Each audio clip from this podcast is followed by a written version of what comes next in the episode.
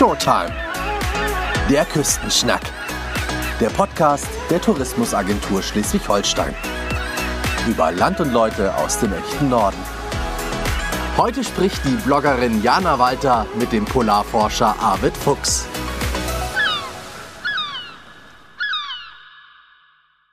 Er ist mit seinem Boot durch die legendäre Nordpassage gesegelt, hat zu Fuß die Antarktis durchquert und ist mit Schlittenhunden durch Grönland gereist.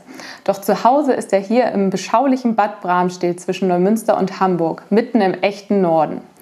Arvid Fuchs, Polarforscher, Buchautor, UN-Botschafter für Biodiversität und ein echter Abenteurer.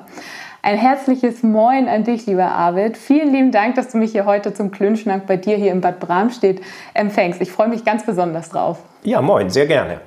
Ja, wir sitzen jetzt hier in Bad Bramstedt. Ist das hier dein Büroraum oder wo sind wir jetzt hier genau? Ja, wir sind hier in meinem Büro in Bad Bramstedt. Äh, das ist jetzt hier so ein Besprechungsraum, wo wir dann aber auch so Ideen ausfeilen. Hinter dir ist ja so eine große Weltkarte, da sind dann auch so verschiedene Routen eingetragen und da stehen wir dann oftmals so ein bisschen grübelnd davor, wie wir was umsetzen. Also äh, das ist hier unten das Büro und äh, in der oberen Etage wohnen wir dann. Ja, wollte gerade sagen, wie so ein typisches Büro sieht das nämlich nicht aus. Wir haben jetzt zwar einen roten Tisch in der Mitte, aber hier sind ja auch viele Artefakte, die man sieht. Und auch die Weltkarte, die du gerade angesprochen hast. Das zeigt es ja eigentlich, du hast einfach schon unglaublich viel von der Welt gesehen. Spitzbergen, Lofoten, Nordostpassage, Grönland, die Polarmeere. Aber zu Hause bist du doch hier im beschaulichen Schleswig-Holstein. Wie kommt das?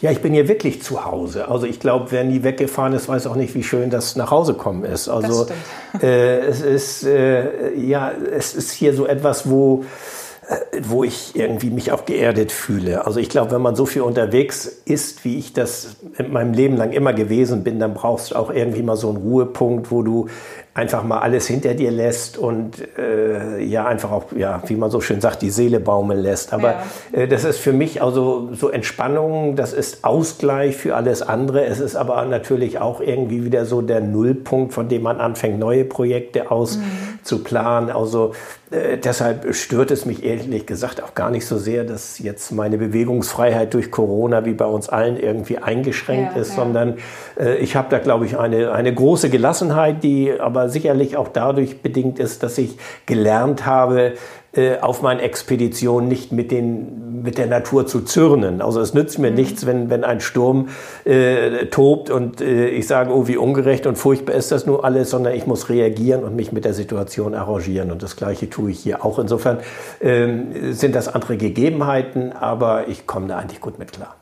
Ja, Bad Bramstedt hat ja auch einiges zu bieten. Ja, das ist ja sehr schön. Also äh, ich gehe hier aus der Tür und äh, bin im Wald und äh, in den Wiesen und äh, meine Frau und ich sind, sind sehr viel mit äh, unserem Mountainbike hier in der Umgebung unterwegs und äh, ja, es ist einfach wunderschön. Ich bin hier übrigens auch groß geworden. Also es ist mein altes Elternhaus Ach, und was ich mal übernommen habe. Also hier habe ich eben auch eine sehr glückliche Jugend verbracht, muss ja, Kindheit ja. und Jugend verbracht und deshalb habe ich hier auch so eine so einen wirklich starken Bezug zu. So ein Ankerpunkt. Du bist ja hier ja, dicht an der Natur dran. Ähm, das Moor, dafür ist Bad Bramstedt eigentlich bekannt. Da kommt man jetzt ja nicht unbedingt auf die Idee, dass man äh, Polarexpeditionen macht. Wie ist denn das überhaupt zustande gekommen? Wie bist du auf die Idee gekommen? Also ich habe immer eine starke Affinität auch zu den Ozeanen, zu den Meeren gehabt. Das hängt damit zusammen, dass äh, Leute aus der Verwandtschaft äh, zur See gefahren sind früher und ich als kleiner Junge also mit leuchtenden Augen davor ja. saß, wenn die irgendein Seemannsgarn gesponnen haben okay. und nach Hause kamen.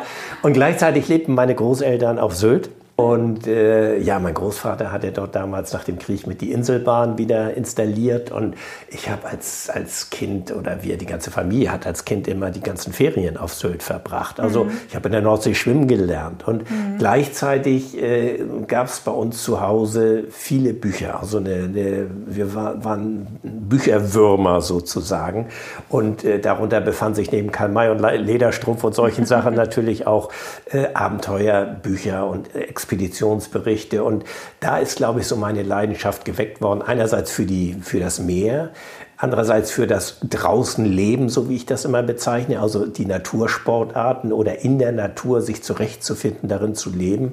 Und dann natürlich dieser wirklich ja sehr ernsthafte Charakter, sich äh, auf die Polarregion einzulassen. Ja, ja weil das ist ja schon ein Extrembereich, der auch viel Training und Erfahrung erforderte. Und äh, dem habe ich mich dann hingegeben. Und äh, das gibt ja diesen berühmten oder sprichwörtlichen Arktis-Bacillus. Wenn du ihn einmal hast, dann wirst du ihn nicht mehr los. Ja, du hast es gerade schon angesprochen. Deine Expeditionen bedürfen großer Vorbereitung. Das sind schon extreme Wetterbedingungen, denen du da ausgesetzt bist. Und gehst da auch immer wieder an deine Grenzen. Gab es da mal auch Momente, wo du gesagt hast, nee, bis hierhin und nicht weiter? Dass du auch vielleicht am liebsten mal aufgeben würdest und zurückgefahren wärst? Das Aufgeben ist ja mitunter viel schwieriger als weiterzumachen. Also die, ja. ich möchte es mal als die Kunst des Aufgebens auch, des rechtzeitigen Aufgebens bezeichnen. Kein Abenteuer, keine Expedition ist wert, dass deshalb jemand umkommt oder schwer zu Schaden kommt. Absolut, absolut. Und äh, wenn man sich so diese Historie der Polarexpedition, aber auch Bergexpeditionen und dergleichen anguckt, dann sind viele Menschen eben über ihre Grenzen hinweggekommen und haben es nicht überlebt. Mhm. Und ähm, für mich war immer äh, wirklich äh, das Wichtigste, dass nicht nur ich selbst, sondern auch das ganze Team äh, heil zurückkommt. Und äh, das äh, setzt voraus, dass man, dass man genau weiß, auf was man sich drauf auf was man sich einlässt und äh, vor allen Dingen auch, dass man seine persönlichen Grenzen physisch wie mental kennt, dass man immer noch auch in den verfahrensten Situationen, wo man müde und erschöpft ist, nicht einfach sagt, ach komm, weitermachen, das ist nämlich die einfachere Lösung, mhm. sondern das Ganze reflektiert, sich löst von der Situation und beurteilt, ist das sinnvoll jetzt weiterzumachen oder ja. sich lieber geordnet zurückzuziehen. Ja, insofern ist es viel, ja, insofern ist es viel schwieriger eigentlich eine Expedition abzubrechen, was ich mehrfach getan habe auch, als äh, das einfach durchzuziehen. Mhm. Kannst du dich noch an deine allererste Expedition erinnern? Wohin ging es da? Also ja, ich bin immer gereist, aber das ja. würde ich nicht als Expedition bezeichnen. Die allererste war 1977 und da bin ich mit zwei Freunden, ähm, unter anderem auch mit dem Peter Hasenjäger, der hier ja aus Hagen, aus dem Dorf kam, mit dem ich zur Schule gegangen bin und ja. noch einen dritten, sind wir nach, äh, in den Nordosten Kanadas gefahren und äh, haben dort eine zweimonatige Wildwasserexpedition gemacht. Und das ist 77, da gab es kein E-Mail, da gab es kein Internet, nee. da gab es äh, kein äh, Google Earth oder sonst irgendetwas. Es gab damals gar nichts. Es waren wirklich, und wir haben ganz wenig Geld gehabt und sind wirklich mit den einfachsten Mitteln damals aufgebrochen. Das war wirklich das große Abenteuer und für mich war das auch so eine Weichenstellung, was uns damals wirklich auch in bedrohliche Situationen gebracht hat und sehr grenzwertig war, aber wo ich auch viel draus äh, gelernt habe und gesagt habe, also wenn du so etwas weitermachen willst, dann musst du auch gut vorbereitet sein. Ja, ja. Du warst ja auch schon mal mit Schlittenhunden im Eis unterwegs, habe ich gelesen. Was, wie war das für dich? Was macht da das Besondere aus mit den Hunden? Das bedarf ja nochmal einer ganz anderen Vorbereitung, sich mit den Tieren einzustellen. Also ich bin nicht einmal mit Hundeschlitten, ich habe das viele Male ja. gemacht und ich bin ja Anfang der 80er Jahre in der kanadischen Arktis gewesen, habe mit den Inuit äh, zusammen gelebt und die sind meine Lehrmeister eigentlich auch gewesen. Mhm. Und dort habe ich auch das Hundeschlittenfahren gelernt und habe das dann immer wieder eingesetzt und äh, über weite Distanzen und für mich ist das eigentlich die schlüssigste und die schönste Form im arktischen Raum zu reisen. Äh, es ist aufwendig, es ist anspruchsvoll, weil man hat dann ein Team beispielsweise von zehn Hunden. Ja, ja. Jeder ist, ist, eine Individualität, mit der man sich auseinandersetzen muss. Man muss äh, die Akzeptanz der Hunde gewinnen, dass mhm. sie einen anerkennen. Und äh, das ist wirklich Teamarbeit. Ja, also man ist nicht wie bei Pferd und Wagen, wo man sagt Hü und dann läuft es los, sondern bei zehn unterschiedlichen Hunden, da äh, gibt es schon zehn unterschiedliche Meinungen auch. Mhm. Und also äh, sich damit auseinanderzufinden. Aber wenn das dann funktioniert in so einem Team und die Hunde einen akzeptieren, das sind ja keine verhätschelten Schoßhunde, sondern das sind ja halb wild, ja. und man mit denen loszieht und dann äh, in diese weiße, fantastische Landschaft eintaucht, ja, dann, dann ist das trotz der widrigen Rahmenbedingungen, Kälte, Schnee und Eis, aber für mich ist das wirklich Harmonie pur. Also mhm. dieses Erleben mit äh, den Hunden äh, dieser Landschaft, äh, das ist etwas, äh, was ich sicherlich auch immer wieder machen werde. Ja, du sagtest ja gerade, dass die auch halb wild sind. Du selbst hast also kein, keine Huskies hier, die du noch hältst. Nein, äh, die Hunde, die ich äh, dort oben eingesetzt habe, die sind dort geboren und ja. die bleiben und die werden ihr ganzes Leben lang draußen bleiben und sie sterben natürlich dann auch irgendwann draußen. Mhm. Äh, es, einen solchen Hund, der dort groß geworden ist, mit hierher bringen, das wäre nun wirklich nicht artgerecht und das würde nicht funktionieren. Also sie, sie brauchen das Rudel und sie sind in ihrer ja. normalen Umgebung. Also man darf diese ganze Sache auch nicht vermenschlichen, man muss den Tieren dann gerecht werden. Hm. Deine Expeditionen starten ja oft mit deinem Segelschiff. Ähm, die Dagmar Ain, spreche ich das richtig aus? Oder? Nein, Dagmar Ohn, das ist ein dänischer Name, okay. also Doppel-A wie Da war schon mal der Fehler. Dänisch kann ich leider nicht. Dagmar Ohn, okay. Zu seinem Boot hat man ja meist eine recht enge Verbindung. Seit wann sind du und Dagmar denn ein Team? Wie seid ihr zueinander gekommen? Also seit Ende der 80er Jahre. Ich hatte damals schon immer nach einem so traditionellen Segelschiff Ausschau gehalten, bloß habe nie die Mittel gehabt, das irgendwie mir zu kaufen oder dafür, wofür das Geld reichte. Das waren dann meistens Seelenverkäufer äh, und äh, das änderte sich erst zu Ende der 80er Jahre, wo wir dann äh, zunächst zu viert diesen Kutter gekauft hatten von einem dänischen Freund und dann auch angefangen sind zu restaurieren. Und äh, da das Ganze dann aber so ein bisschen überhand nahm und auch ein größeres Volumen annahm, ähm, äh, habe ich das dann von den anderen drei, also eines ist meine, ist eine meine Frau, äh, die da mit bei gewesen ah, okay. ist, zwei Freunde, äh, haben wir das dann ganz übernommen und äh, haben seitdem dieses Schiff in Betrieb. Und mhm. ja, sie ist tatsächlich eine mehr als nur ein Transportmittel, ein Vehikel. Sie ist so etwas wie eine, eine gute Freundin geworden. Ja. Vor allen Dingen steht sie ja nicht nur, nicht nur für ein Fortbewegungsmittel, sondern sie, sie steht ja auch für eine gewisse Philosophie zu reisen und ja. zu, zu leben. Und äh, diese Schiffe sind äh, seetüchtig, robust, eisgängig, aber sie sind nicht schnell. Mhm. Und ich glaube, in, gerade in der, in der Langsamkeit des Reisens lebt, äh, liegt auch eben eine gewisse Erlebnisdichte. Ja, und das, was wir machen, sind ja Erlebnisreisen im weitesten Sinne, auch wenn sie einen ernsten Hintergrund haben. Äh, und insofern beschert uns dieses Schiff all das, was wir brauchen und deshalb lieben wir sie auch. Ja, du sagtest gerade, äh, dass die Reisen natürlich einen ernsten Hintergrund auch haben. Du hast gerade dein neues Buch, Das Eis schmilzt, veröffentlicht. Darin beschreibst du ja die Probleme des Klimawandels. Doch du willst mit dem Buch vor allem auch Mut machen, hast du mal gesagt, indem du nach Lösungen suchst und auch äh, Best-Practice-Beispiele aufzeigst. Was gibt uns denn Hoffnung, dem Klimawandel doch noch etwas entgegenzusetzen?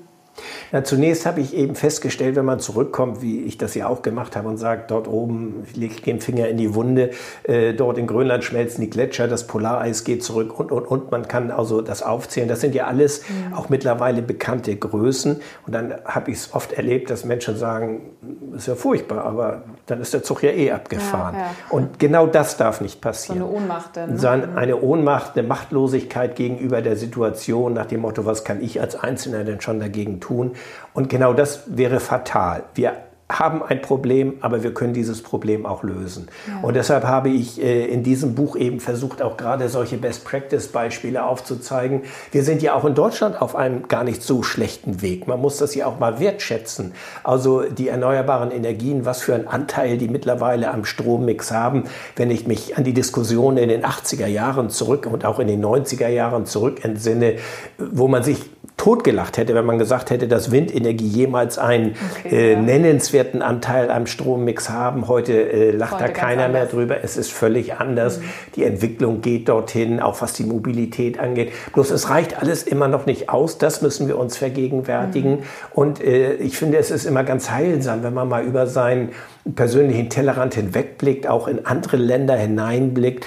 Äh, man glaubt hierzulande, wir wären immer die Vorreiter in, in erneuerbaren Energien und in, im Wandel, aber es gibt andere Länder und gerade so kleine Inselstaaten oder auch Insellösungen haben wir uns mal herausgesucht, wo man, wo man es meiner Meinung nach äh, besonders pfiffig und gut macht. Und das soll ja auch Mut machen und zeigen, äh, dass wir dieses Problem äh, lösen können. Wir müssen nur handeln, wir dürfen es nicht vertagen, trotz Corona, trotz allem anderen. Mhm. Corona wird irgendwann mal vorbei sein. Äh, die Erderwärmung wird weitergehen, wenn wir nichts dagegen machen. Ja, wir haben das Buch ja hier auch auf dem Tisch ähm, einmal liegen. Ist ja mit so einem schwarzen Cover. Man erwartet jetzt im ersten hätte ich erwartet, dass ein großer Gletscher drauf ist. Schwarz und Weiß ist jetzt hier ähm, das Cover. Das Papier habe ich gelesen soll auch irgendwie was Besonderes sein. Ja, du kannst das Buch aufessen, wenn du magst. Also es ist nach dem Cradle-to-Cradle-Prinzip äh, hergestellt worden. Also Papier und Druck und äh, alles, äh,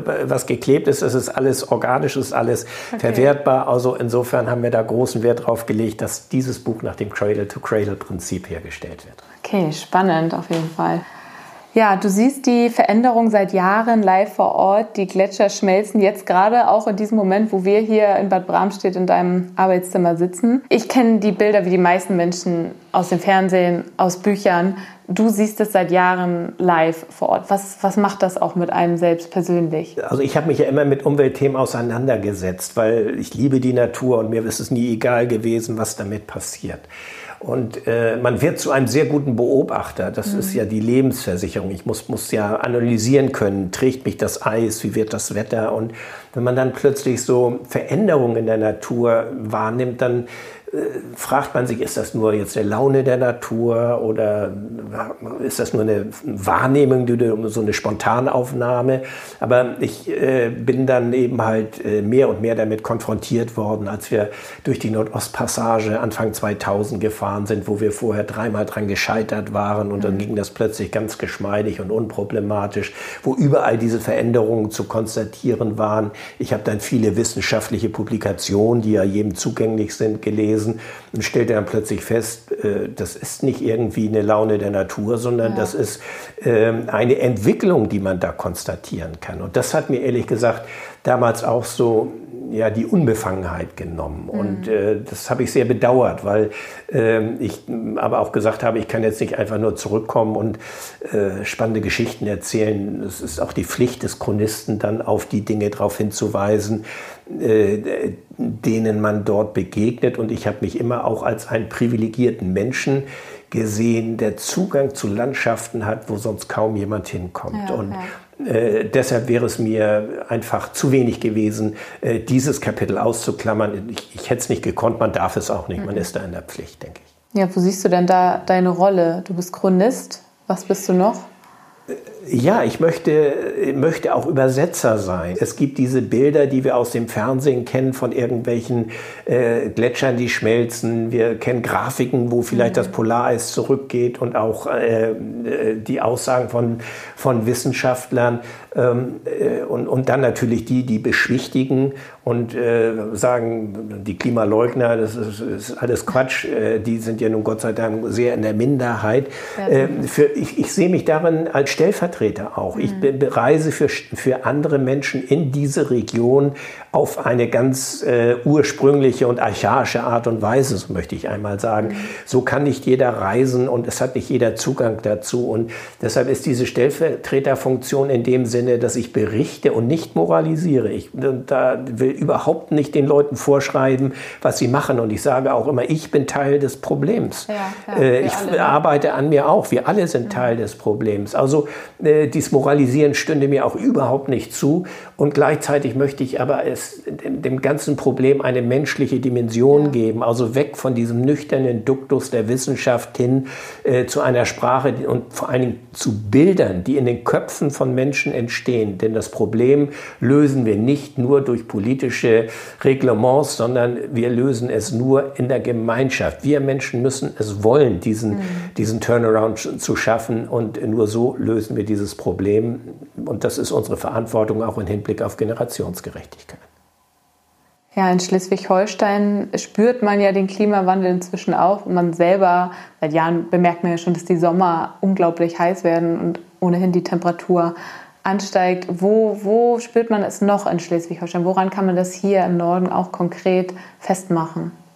Also wir haben jetzt diesen zurückliegenden Sommer und das ist nicht der Corona-Pandemie geschuldet, weil wir das schon im Herbst geplant hatten, eine Reise mit der Dagmar und unserem Schiff ja. ins, äh, ja, in, in, in, den Nationalpark Wattenmeer nach Nordfriesland gefahren, Ach, okay. Äh, sind dort äh, den Sommer unterwegs gewesen und das ähm, eben gerade auch äh, nicht, um jetzt dort den Leuten zu erzählen, hey, es gibt hier sowas wie Klimawandel, das wissen die mhm. nämlich viel besser als, als wir, sondern es war für uns eine Recherchereise. Wir haben gesagt, wir kommen immer zurück von, von polaren Regionen und sagen, der Klimawandel und das ist das Frühwarnsystem und wir haben gesagt, wie empfinden die Menschen vor Ort das? Hier mhm. unsere, unsere Mitbewohner von Schleswig-Holstein.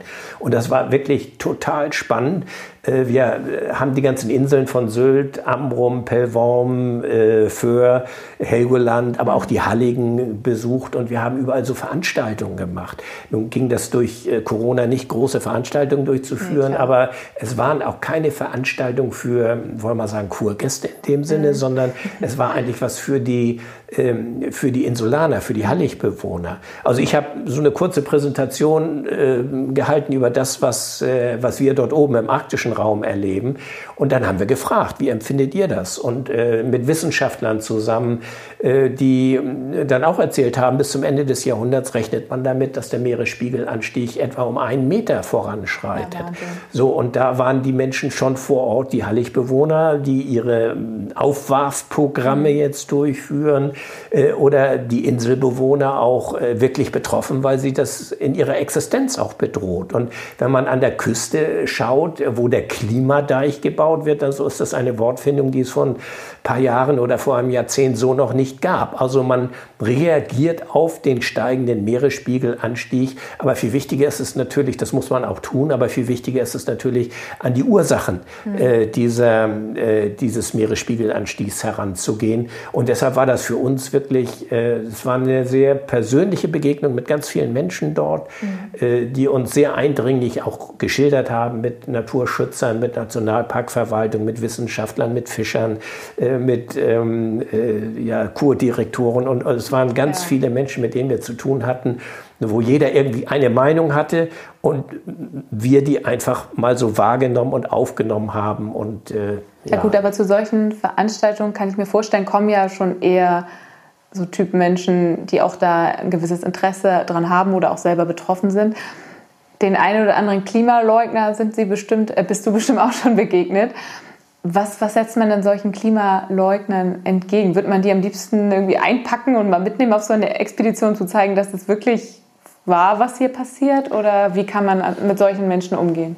Ich glaube auch, das Mitnehmen würde also wenig nützen. Also ich habe mir immer mal gesagt, man müsste den Herrn Trump mal mitnehmen und, und den, aber auch ich glaube, deshalb äh, würde ihn das trotzdem ja, nicht erreichen. Also insofern äh, wäre wär das vergeblich. Nein, ich mhm. kriege immer noch äh, viele Zuschriften, teilweise stapelweise von irgendwelchen obskuren Internetausdrucken, Ach, wo angeblich von Wissenschaftlern genau das oh. Gegenteil äh, behandelt wird. Am Anfang, wie das war, oder auch, auch böse Zuschriften bekomme ich auch ab und zu. Liest du die alle tatsächlich? Nein, ich lese sie nicht mehr alle. Also und ich habe äh, am Anfang habe ich mich darüber geärgert und habe auch versucht, die Diskussion zu führen. Und dann habe ich gemerkt, hey, äh, das, da vergeudest du wirklich deine ja. Energie. Also äh, setze deine Energie dafür ein, dass du Menschen, die sich wirklich dafür interessieren, die auch offen sind für Argumente, erreichst mhm. und diskutiere das mit denen.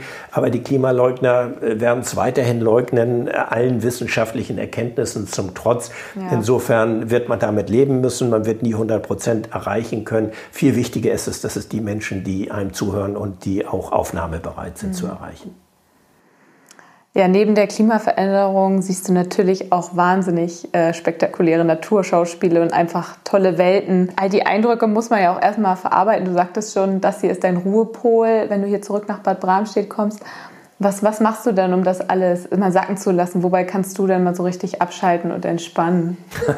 Ach, das ist eigentlich, wenn ich hier bin, dann setzt diese Entspannungsphase ein. Also ich freue mich ja auch auf die Arbeit. Ich bin ja nie irgendwie äh, vor irgendwelchen Dingen weggelaufen, sondern ich freue mich, wenn das, das kribbelt irgendwann, dass man mal wieder los muss, dass, dass ein mhm. neues Projekt ansteht. Aber, äh, aber hier wieder zurück zu sein, so in, in dieser vertrauten Umgebung mit den Menschen, die man kennt, die man schätzt und äh, äh, ja auch so bestimmte vertraute Abläufe und Rituale mhm. äh, irgendwie wahrnehmen zu können. Äh, das, das, ist, äh, das ist, ist, mir einfach auch wichtig und das ist dann für mich so diese Entspannung. Ich lese gerne, also ich, ich sitze gerne. Ja, welches Buch liegt gerade auf dem Nachttisch? Äh, gerade auf dem Nachttisch liegt ein arktisches Buch tatsächlich. Eskimo-Land heißt das. Das mhm. sind von holländischen Wissenschaftlern in den 30er Jahren ein Ehepaar, was in äh, Tassilak-Distrikt aus Grönland überwintert hat, ein Jahr und dort so ethnologische Studien betrieben haben. Also mhm. auch wenn ich hier bin, lässt mich die Arktis nicht so ganz los.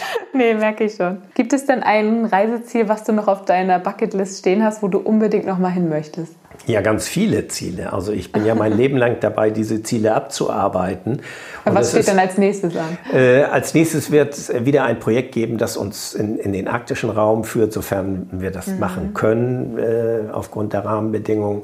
Äh, das wird äh, genau explizit jetzt darstellen, möchte ich es noch nicht, weil das immer in der Planungsphase so mit vielen Unwägbarkeiten ja, behaftet ist. Aber es gibt auf jeden Fall mit der Dagmar ein neues Projekt im kommenden Jahr. Okay, wenn wir dann nach Schleswig-Holstein gucken, wo, wo machst du gerne innerhalb Schleswig-Holsteins Urlaub oder wo bist du gerne, außer auf Sylt? Sylt haben wir jetzt ja gerade. Na, ich bin sehr gerne in Flensburg. Ich habe ja. äh, Flensburg ist äh, eine Stadt, die ich liebe, weil, weil sie einfach schön ist, weil die Lage äh, grandios ist. Also ich, ich wüsste gar nicht, wo es eine schönere äh, Lage gibt als, als Flensburg jetzt hier in Schleswig-Holstein.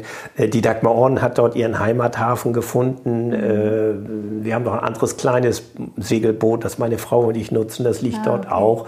Äh, wir haben viele Freunde da und ich bin sehr viel in Flensburg eben auch an Bord. Und das ist, ja, das ist so eine zweite Ja gut, Heimat. dein Schiff liegt dort. Du hast dort früher auch mal studiert. Hast ja. du noch irgendwie so einen Geheimtipp außerhalb des Museumshafens für die Fördestadt? Wo muss man unbedingt mal hin, wenn man in Flensburg ist?